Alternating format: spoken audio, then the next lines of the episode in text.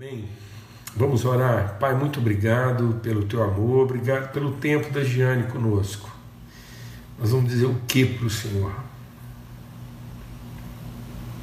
O que? Só agradecer.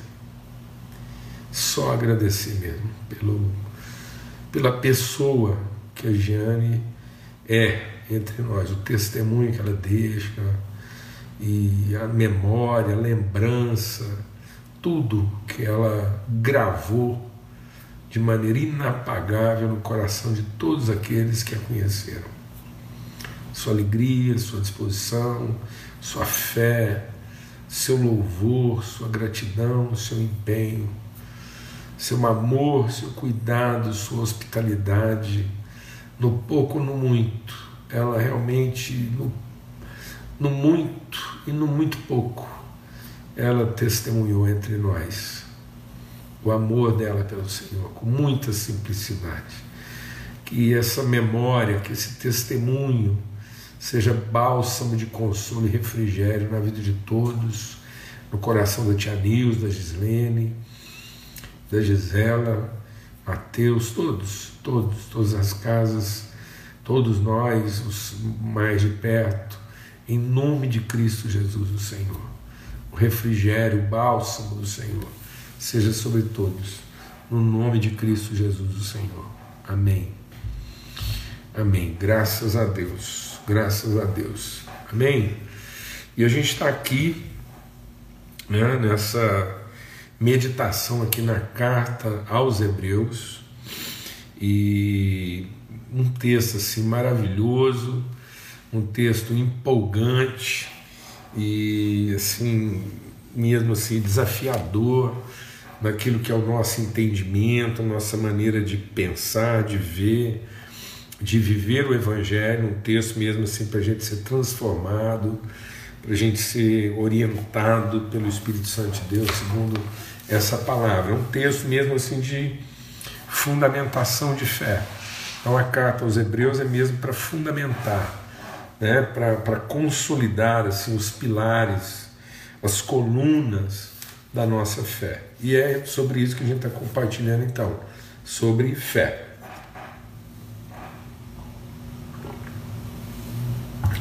Então, esse, né, essa forma como Deus nos fala em Cristo Jesus, que é a forma plena Amém? Então, a plenitude da revelação. Não, não, não há mais o que ser revelado da parte de Deus na nossa vida. Amém? Então, eu vou só tirar os comentários aqui. Pronto. E aí, é, tendo Deus falado de muitas maneiras, agora nesses dias ele nos fala pelo seu Filho. Ele é o resplendor da glória de Deus e a expressão exata do seu ser. Então, Jesus, o Cristo, quando Jesus revela o Cristo, quando ele se oferece, quando ele entrega o seu espírito nessa consumação, consumação do que? Quando Jesus brada, né, na cruz, está consumado, está consumado o que? Aquilo que estava estabelecido no conselho da Trindade. Então está consumado, é isso. Né? Ninguém pode pensar que a vida vai por outro caminho. A vida é isso. A, a, a, aquilo que Deus chamou de humano ser. Amados, assim, é, é tão interessante isso. Às vezes a gente pensa que Jesus fez aquele sacrifício todo para nos salvar para outra coisa. É. Eu acho que tem gente que pensa assim. Tem gente que vê o Evangelho dessa forma, como se Jesus tivesse sofrido, foi lá, perdoou os pecados, sofreu injustiça, humilhação, e para depois assim oferecer para nós um, uma coisa assim mais light, né? mais, mais tranquila, mais amena. Não, amados, Ele é o caminho. Ele não é caminho para alguma coisa, ele é caminho para a vida porque é o caminho do conhecimento da verdade. Essa é a verdade, não há outra verdade. Quando Deus diz façamos o homem, é desse homem, no sentido absoluto, pleno, exata expressão da semelhança de Deus. Quando Deus disse lá, no princípio, né, quando Deus está lançando os fundamentos do mundo, Deus então está é, levando a efeito aquilo que o conselho da sua vontade estabeleceu. Então, Deus, na sua pessoa trina, né, na sua relação plena de pessoa Pai, Filho e Espírito Santo, Pai, Filho e comunhão, amor, graça e comunhão, referência, evidência, consciência, cultura, família, esse propósito de Deus, esse propósito de Deus de dar expressão visível, de expandir, né, no sentido, não, não é expandir no sentido de aumentar, expandir no sentido de fluir, de gerar fluxo, de transmitir, de comunicar, de tornar evidente. Então, todo o mistério oculto de Deus, toda a latência de Deus da eternidade é, vai agora ser revelada num fluxo, o fluxo do Espírito, que é esse fluxo para formar uma família de filhos, essa bem-aventurança. Então, essa é a vontade de Deus. Então, quando ele começa a levar isso a efeito, e aí disse Deus, haja luz. Esse disse Deus, haja luz é o, é o, é o absoluto. Haja luz. Haja luz por quê? Porque não havia conhecimento de Deus, não havia revelação de Deus. Deus estava oculto em si. Mas agora ele, ele, ele revela uma vontade, ele revela, ele quer manifestar a sua natureza. E aí ele, ele diz: haja luz, ou seja, que se revele, que se conheça, que se manifeste. E aí ele começa a criar o cenário daquilo que ele vai fazer como expressão exata, manifestação do seu ser. Mas esse é o propósito. Então, lá, quando ele está lançando os fundamentos, lá nos primórdios, né, nos tempos da origem, da formação dos céus e da terra, ele disse: vamos fazer o homem, não é no sentido futuro, né? Vamos fazer o homem no sentido eterno. Às vezes a gente pensa assim, disse Deus, façamos. Aí, ah, fazer um dia, não. Disse Deus, façamos. Nós fazemos. Nós vamos fazer, nós fazemos. Nós faremos, nós fazemos. Façamos.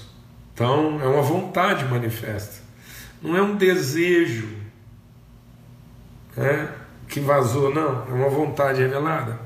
Façamos. E aí, nesse façamos, ele, ele criou, e ele criou esse homem pessoa. Então, quando ele criou, ele criou Cristo. Esse é o homem. O homem é o Cristo. Esse é o resplendor da glória, é o Cristo. Como é que esse homem é formado?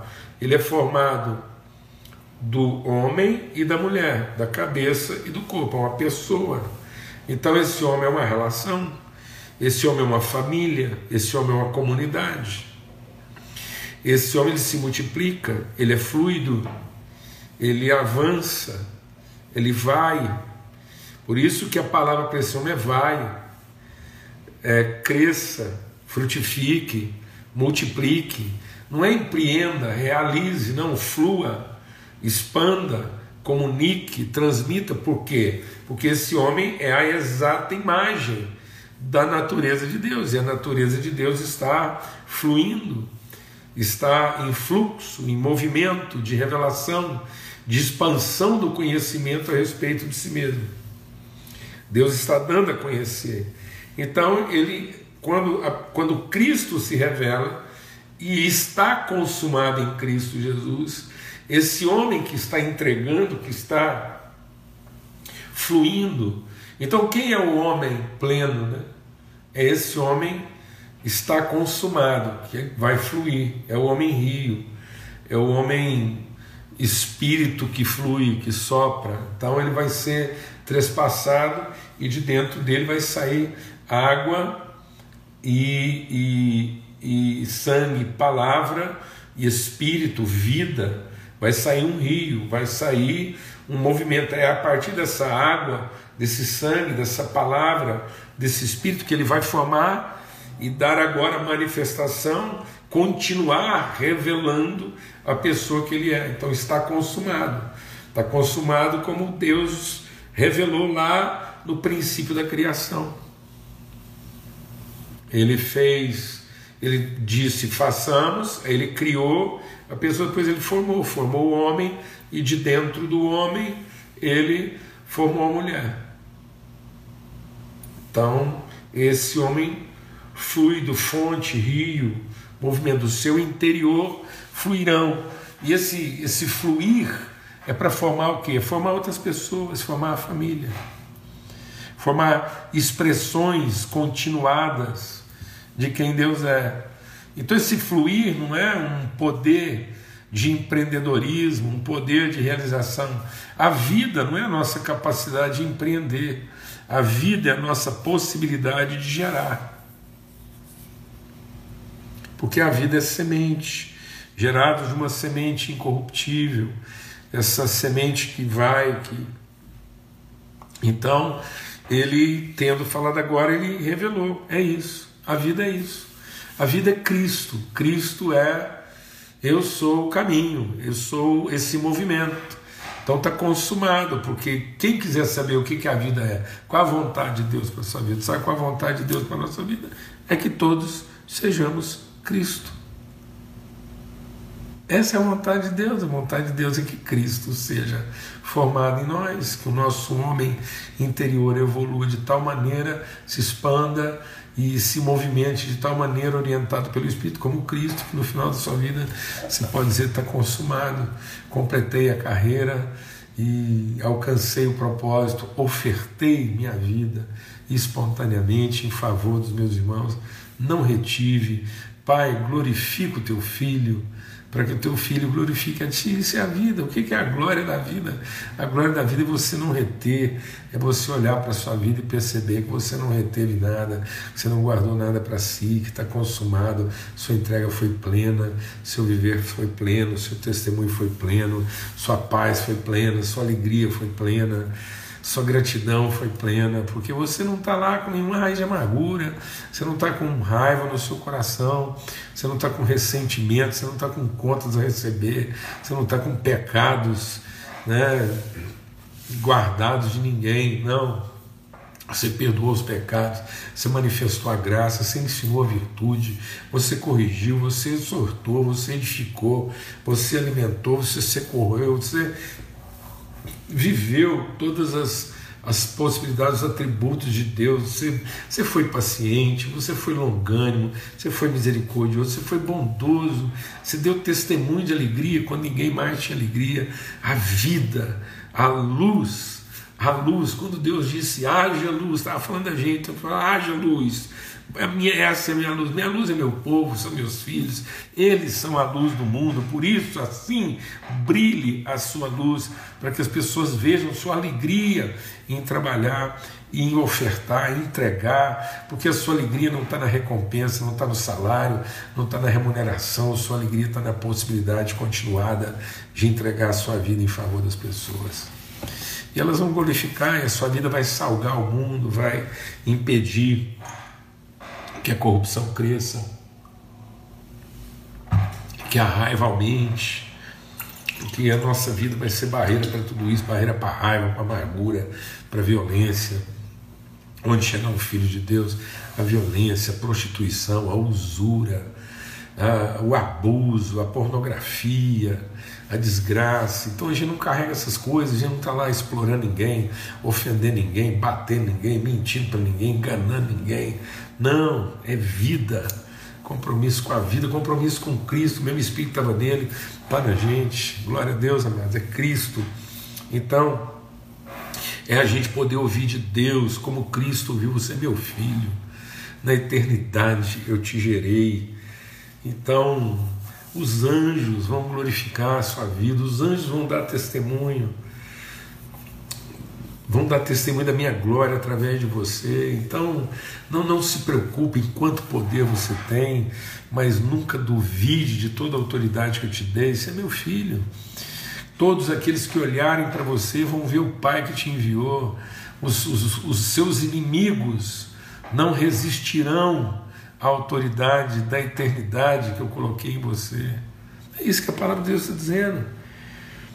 Então, aquele que a seus anjos fez ventos, seus ministros labaredas de fogo, mas a respeito do Filho diz: Teu é o trono, a autoridade, e é para sempre. Por isso que cetro de justiça é o cetro do teu reino. Amém. Então, ele não nos chamou para simplesmente terminar o serviço, não, ele nos chamou para trabalhar com ele, e em trabalhando com ele, revelar a sua natureza, revelar a sua glória, revelar suas virtudes. Os anjos são ministros, é, são espíritos ministradores enviados para quê? Para trabalhar a favor daqueles que vão herdar. Então, todo, todo o séquito né, de serviçais de Deus, de anjos ministradores, né, então todos eles estão a serviço, o próprio diabo, né, quando vai conversar com Deus, e Deus permite que ele às vezes venha perturbar a nossa vida e causar algum transtorno, mas tudo isso para nossa edificação, para que ao final de tudo a gente possa dizer como Jó, eu te ouvi, eu te conhecia de ouvir falar, Deus, mas agora meus olhos te veem, é né, para a sua glória. Não é isso? Então, Jesus é esse esse é, é, apóstolo e sacerdote, ele é o autor e o consumador, ele é o princípio. Então, por que ele é o princípio? Porque ele vem revelar que todo homem de Deus, toda mulher de Deus é nascido do Espírito como ele, é gerado do Espírito, como ele diz para Nicodemo, não é nascido da carne, não é a força da carne, a capacidade da carne, a competência da carne, não, é o mover do Espírito, o testemunho do Espírito, o Espírito que testifica com o nosso Espírito. Então ele é apóstolo disso, ele é a revelação, ele é o fundamento, e ele é o que? O sacerdote, ele ministra, ele ensina. Então Jesus veio para nos ensinar a terminar a nossa vida de forma gloriosa aqui na terra e cumprir o propósito. Então, em nome de Cristo Jesus, eu quero insistir nisso. Essa semana toda a gente vai insistir nisso. Né? Não, não continue vivendo uma vida imatura, infantil, ocupando Jesus para resolver seus problemas, suas carências, seus apetites, satisfazer seus desejos, servir aí, né? É, é, seus prazeres, não, não, não fique aí nessa condição, às vezes é, não amadurecida, de louvar Jesus pelos feitos, mas glorifique a Jesus pelo conhecimento e aprenda, olhe para Ele, e como a própria carta aos Hebreus vai dizer, olhando firmemente para o Autor e Consumador da nossa fé. Consumador por quê? Porque é exatamente esse tipo de pessoa que Deus quer formar, a pessoa Cristo em nome de Cristo, com a natureza de Cristo, com a consciência de Cristo. Por isso ele diz: quem resistiu a isso? Quem resistiu a isso foram aqueles que, que desfrutaram do milagre, né? da, da, da provisão, mas não entenderam a responsabilidade. Então Deus diz: olha, esse povo andou comigo 40 anos lá, milagre todo dia, maná mas eles só queriam saber de olhar para cima, de esperar mais um milagre. E quando eu quis colocá-los na terra prometida para trabalhar, para ocupar, para transformar deserto em jardim, não, eles já queriam, eles queriam estar sempre voltando para o jardim, eles não queriam descer aos lugares mais baixos, eram como crianças que só pensavam em voltar, voltar. Cada vez que tem um problema para frente, vão voltar para aquela parte mais fácil, em vez de encarar, enfrentar seu rio que avança e por onde ele passar, como a gente viu, o charco, o deserto, o lugar estéreo vai frutificar dos dois lados, de ambos os lados. Esse rio ele desfaz, em lugar de um muro de separação que diz que bênção é de um lado, maldição é do outro, ele não é mais muro de separação e juízo, ele é rio de justiça. Essa vida em Cristo que não nos conduz a um monte né, de isolamento, mas nos conduz a um caminho de transformação. Amém, amados? Glória a Deus. Vai, nós vamos repetir isso mesmo. E temos que meditar e aprender. Então, se ouvimos a Sua voz, vamos obedecer, vamos entrar nisso. e vamos entender mesmo assim que esse processo né, de, de, de, de santidade, de avanço, de transformação, ele é a nossa esperança com ousadia e com, ele coloca aqui, nossa esperança com ousadia e exultação. Né? Então, ele é autor e consumador porque ele enche o nosso coração de esperança. E essa esperança, ela não é uma esperança passiva, como quem está à espera, né? mas é uma esperança ousada, como quem tem convicção do propósito. Então, esperança é carregada de propósito, de ousadia, né? e não de expectativa, como quem está à espera.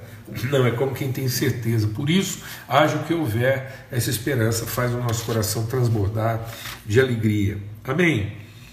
E que a gente não caia nesse exemplo de desobediência, né? de gente que, mesmo tendo experimentado a, a obra da libertação, não entrou né, no entendimento da liberdade, não se deixou transformar para conhecimento da plena liberdade. Aí no capítulo 4, ele diz assim: Portanto, visto que nos foi deixada a promessa de entrar no descanso de Deus, tenhamos cuidado para não parecer que alguns de vós deixou de alcançá-la, porque também a nós foram anunciadas as boas novas, exatamente como aconteceu com eles.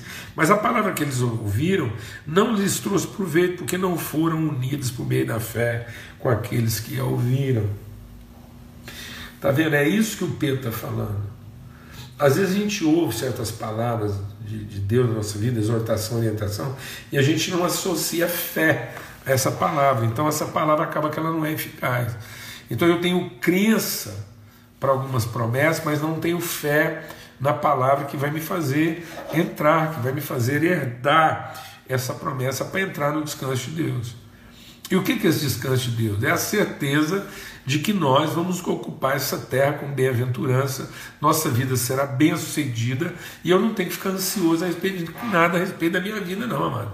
Deus tem um compromisso comigo na eternidade, conosco, tem um compromisso com a sua família, então nós vamos nos ocupar de conhecer qual é a vocação, o propósito de Deus e colocar isso como prioridade, como absoluta na nossa vida, sem ficar dividindo a nossa cabeça com qualquer outra coisa. Então, tudo que a gente fizer na vida, tudo que a gente fizer na vida é nessa perspectiva. Perspectiva de quem? De quem entrou no descanso de Deus. O que era o descanso de Deus? A terra prometida. Ora, mas a terra prometida era um lugar de trabalho, estava cheio de inimigos, chão parar, guerra para fazer, luta. Mas como é que um lugar de descanso pode ser um lugar de luta? É por isso que muita gente não entrou porque não acreditou, falou, não, não é possível. Deus falou que a terra prometida seria um lugar de descanso, mandar leite e mel, jardim, rio correndo, fruto, as árvores, aí porque ele não associou isso a trabalho. Por isso que muitas pessoas associam descanso ao ócio. Isso é infantil. Então, quando ele está falando de entrar no meu descanso, ele disse isso, mesmo que as obras já estivessem concluídas desde a fundação do mundo, porque em certo lugar disse a respeito do sétimo dia. No sétimo dia, Deus descansou de todas as obras que tinha feito, feito no sentido daquilo que ele estabeleceu, feito no sentido daquilo que ele planejou e que ele criou. Deus estabeleceu, planejou. Agora Deus está trabalhando o cumprimento daquilo que ele fez.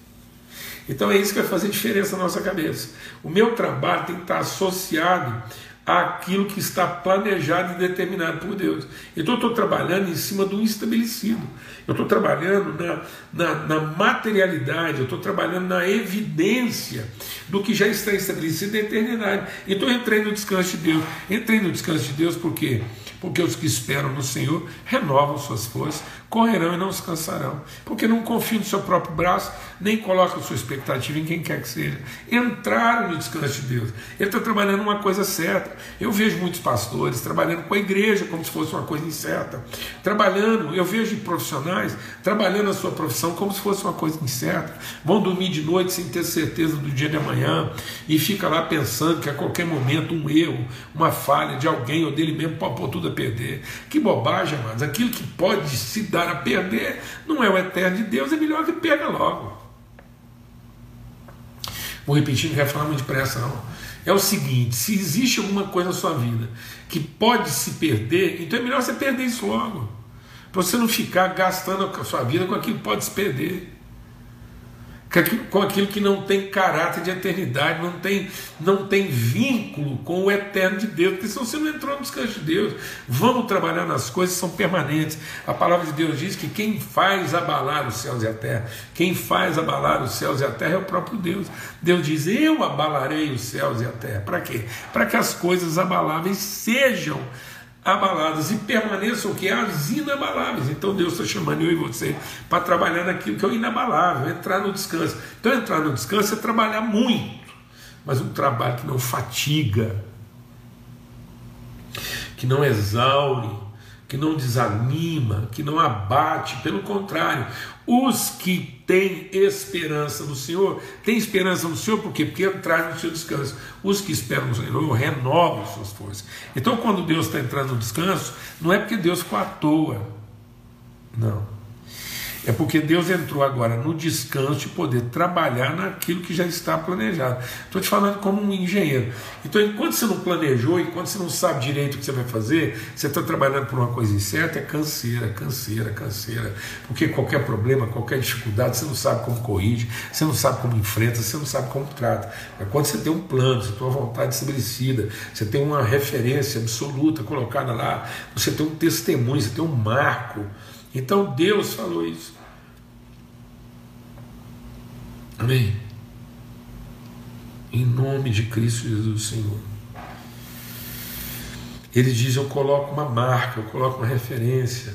Ele diz para Josué: Josué, você pode trabalhar com toda disposição, você vai lá e mete a cara, enfia coragem, ousadia, ânimo, disposição, porque eu te farei herdar. Então você está trabalhando no descanso de Deus. Você não está se cansando. E nem fica lá cansando Deus. Tem gente que não contente de estar tá cansando, até fica lá querendo cansar Deus, cansar os pastores, cansar a igreja, cansar os amigos, canseira. Tem gente que é só canseira, toda hora que você olha para ele, ele está ansioso, perturbado, ele não tem certeza de nada, tem medo vai perder a mulher, tem medo vai perder o marido, tem medo vai perder os filhos, tem medo vai perder o negócio, tem medo que a igreja dele não vai funcionar, que o culto domingo que vem não vai prestar, que não vai ter mais poder, não vai ter mais unção, não vai ter mais testemunho, não vai ter mais revelação, tem medo que alguma coisa vai dar errado, e aí onde é que vai congregar? O que, que o filho dele vai ser no futuro? Como é que vai ser? E se não tiver departamento disso? E se não tiver ministério daquilo? Como é que vai ser? E meu menino? E minha família? Meu Deus do céu!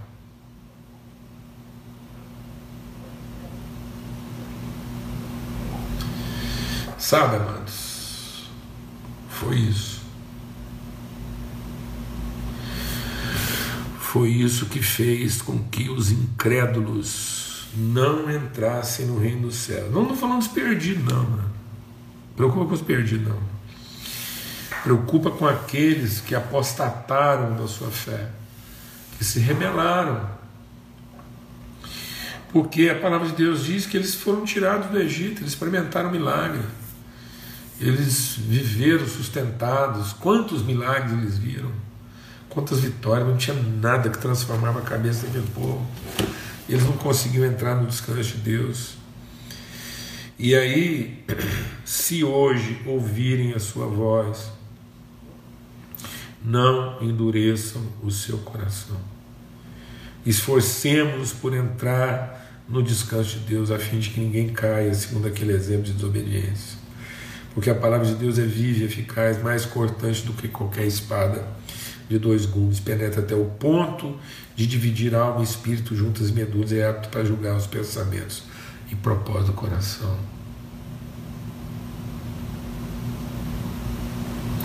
Cuidado, você não está confundindo aquilo que provém da sua alma com aquilo que provém do espírito. Tem gente que está querendo que Deus abençoa o que nasceu na sua alma, fruto dos seus pensamentos, suas ideias.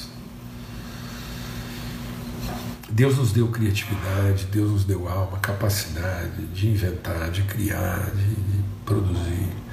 Mas tudo isso só funciona se for orientado, guiado pelo Espírito Santo de Deus. Sem o Espírito de Deus, sem engano. Isso é perturbação, porque depois você faz isso e fica pegado.